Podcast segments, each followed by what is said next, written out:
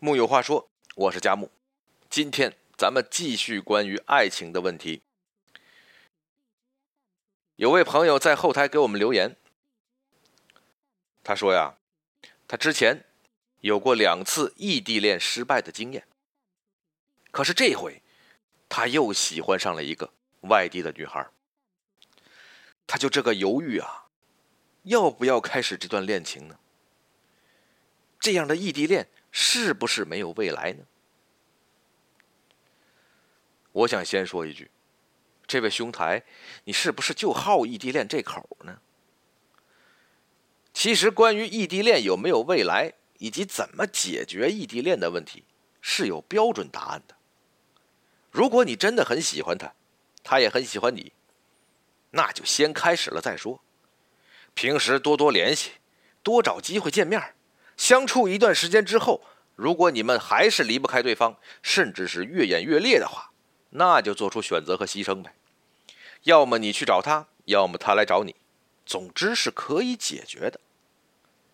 但这个标准答案，我想对你，这个标准答案，在前面的两次你失败的异地恋中，恐怕已经实践过了，被证明是无效的，所以你才会出现现在的犹豫和恐惧。反过来说，你有没有想过，为什么已经有过两次失败的异地恋经历，你还会喜欢上外地人呢？就像我前面说的，你是不是就好这口呢？你身边就没有值得你喜欢的人了吗？身边就没有能够喜欢上你的人了吗？承认吧，很多人选择异地恋，是为了逃避真实的恋爱。真实的恋爱是一件需要消耗大量时间、精力和金钱的事情。约会需要置办行头，需要吃饭，需要看电影，需要散步，需要买礼物，需要找话题，需要面对面交流，需要在对面对某些敏感问题时第一时间给出对方真诚又认真的反馈。生活已经很累了，每天朝九晚五，有时候还要加班。回到房间，只想穿上家居服，端起手机叫好外卖，躺平。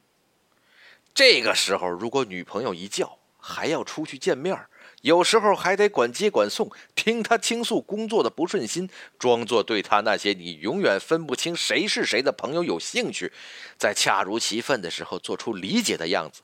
还要琢磨今天能不能带他回家，家里太脏了，半个月垃圾都没倒呢。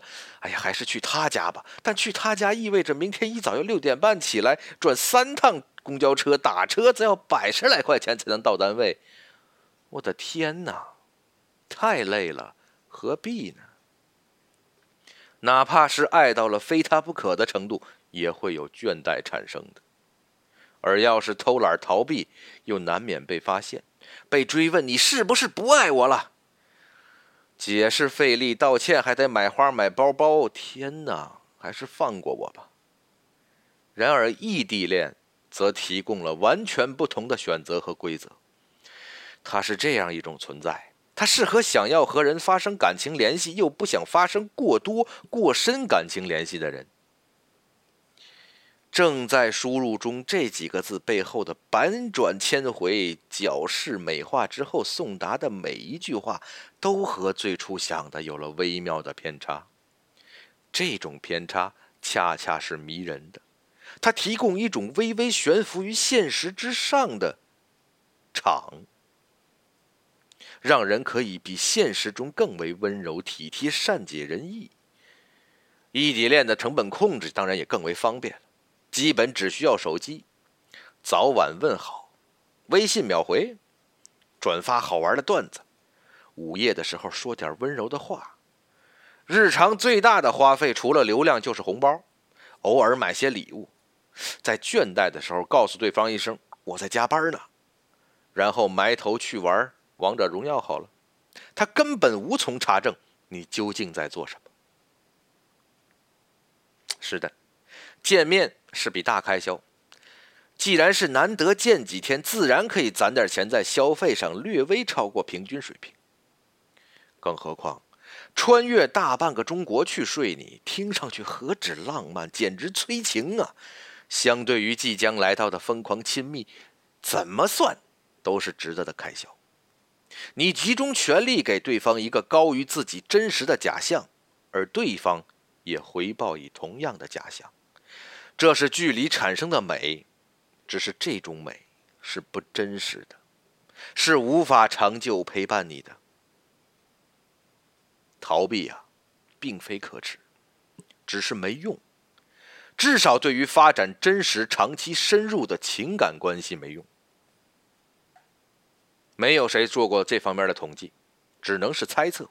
生活压力越来越大的时代，异地恋在恋爱中的比例恐怕会越来越高，因为很多人不再那么需要真实的对方，不再愿意付出那么多，不爱那么多，只爱一点点。双方都只想享受爱情中的甜美的、轻松的、浪漫的部分，不想去应对艰难的、沉重的、现实的部分。爱情和其他情感是一样的，都会遇到各种各样的问题。和人长期相处，需要的第一件事情就是妥协，是互相为了对方尝试改变自己。而如果连无坚不摧的荷尔蒙驱动的恋爱都懒得去经营，宁愿云端恋爱，宁愿云孝顺、云友谊，啊，那这个世界太可怕了。也许你正处于人生中这样一个阶段，只能拿出极其有限的时间、精力和金钱来分配给被爱和欲望。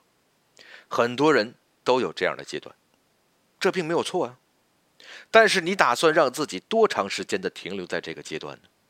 承担压力的能力是需要锻炼的。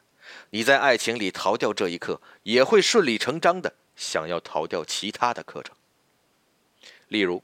你会不会在工作中、学习中也倾向于逃避，倾向于只顾眼前的轻松呢？工作得更为努力，赚取足够的金钱，让自己的魅力大到足以让身边能够放大观察你的人喜欢上你。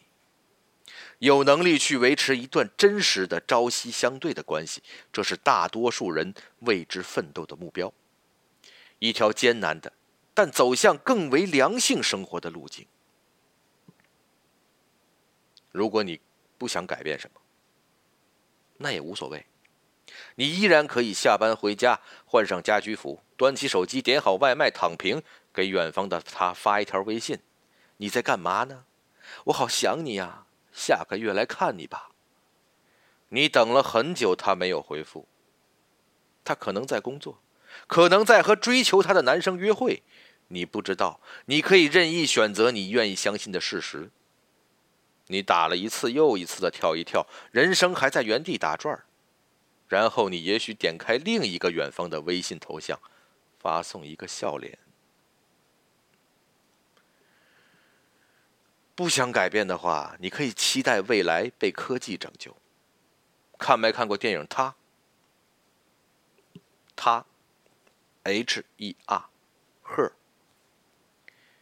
这部电影里那个程序。加性爱机器人，一揽子满足理解、倾听、交流和性爱的需求。那时候你就可以拥有最轻松、没有压力、适合自己的爱人，招之即来，挥之即去，如影随形，又无羁绊和责任。真是美丽的新时代呀！你向往吗？如果你向往，那我只能说，祝恋爱顺利。祝科技昌明。木有话说，我是佳木，咱们下回接着聊。